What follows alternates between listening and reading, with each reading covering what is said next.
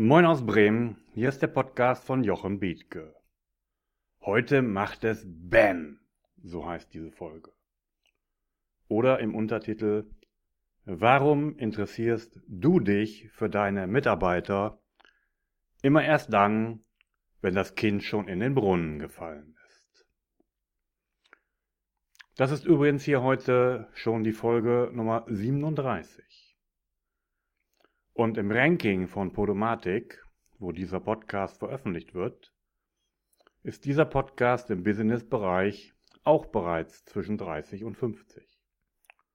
Und das finde ich bei einigen tausend schon richtig gut. Nur mal so am Rande vorweg. Was heißt nun BAM? Schau, ich bin ehrenamtlicher Richter am Landesarbeitsgericht. Der Arbeitgeberverband veranstaltet jedes Jahr eine wunderschöne Veranstaltung für uns ehrenamtliche Richter. Die letzte war am letzten Wochenende in Goslar.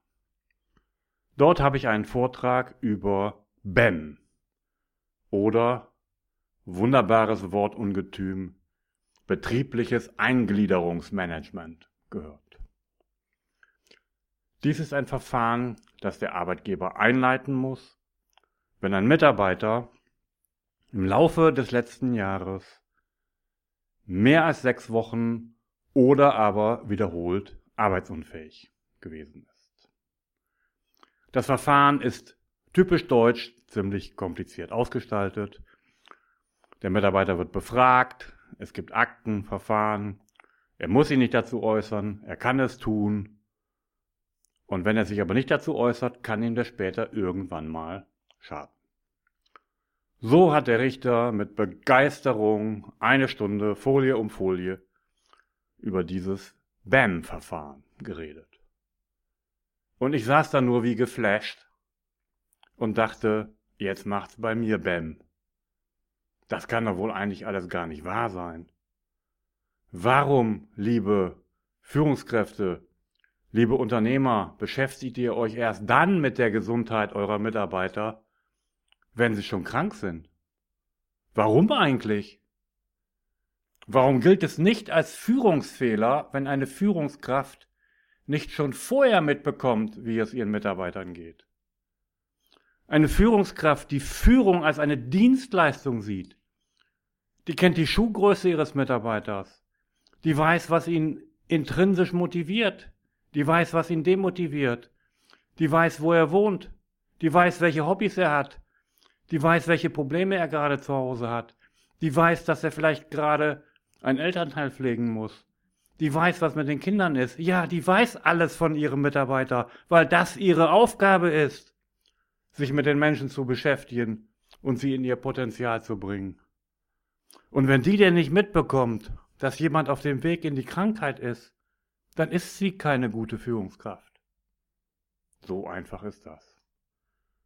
Seht, es kann sein, dass es Krankheiten gibt, die völlig in der Sphäre des Mitarbeiters liegen. Okay, geschenkt. Dann gibt es den großen Teil der Krankheiten, die auf mangelnde Bewegung oder schlechte Ernährung, auf mangelnde Entspannung, auf fehlende Meditation und alles, was damit zusammenhängt, zurückzuführen sind. Warum, liebe Arbeitgeber und Führungskräfte, Macht ihr das denn zur Privatsache eures Mitarbeiters? Habt ihr nicht im Blick, wie viel Fehlzeiten auf diese Krankheiten zurückzuführen sind? Und unterschätzt ihr nicht auch, dass Menschen, die damit Probleme haben, zwar an euren Arbeitsplätzen anwesend sind, aber doch nicht voll leisten können? Der Mann kann eben nicht nur zu Hause die Treppe nicht mehr gut raufgehen, sondern auch bei euch. Alle Probleme die er im Leben da draußen hat, hat er doch hier bei euch auch. Und wieso diese Trennung? Seht den Menschen doch mal als etwas Ganzes an. Und die Gesundheit von euren Mitarbeitern kommt euch doch auch zugute. Warum nicht viel mehr präventiv sich mit den Themen beschäftigen und erst später? Das mal nur als Empfehlung von mir. Und jetzt kommt's. Viele Krankheiten produzieren die Arbeitgeber eben selber. Und dann ist es doch wohl mehr als eine Farce, wenn man den Mitarbeiter später dazu befragt. Was stellen Sie sich denn vor, soll er denn dann sagen? Soll er in seiner Krankheitsphase dann auch noch sagen, ja, aber wir haben doch schon lange darüber gesprochen, dass die Arbeit ohne eine neue Stelle nicht zu schaffen ist. Bloß weil ich aus Loyalität und aus Angst, meinen Arbeitsplatz zu verlieren, den Platz nun um Monate ersetzt habe, kann das doch keine Dauerlösung sein. Das kann Sie doch jetzt nicht überraschen, dass ich zusammengeklappt bin. Oder eine andere Antwort könnte sein, mein Chef ist eben keine Führungskraft. Er gibt nur Druck von oben. Ich bekomme keine Anerkennung und Wertschätzung. Ich darf nichts eigenverantwortlich entscheiden. Er vertraut mir nicht. Feedbackgespräche finden nicht statt. Führung ist für ihn ein Statussymbol, aber keine Dienstleistung. Wollen Sie das hören? Soll das Ihr Mitarbeiter Ihnen sagen müssen? Oder dritte Variante, eine Antwort könnte sein, seit ich auf diesen Posten verschoben worden bin, ist meine Motivation erloschen. Ich bin dafür nicht intrinsisch motiviert.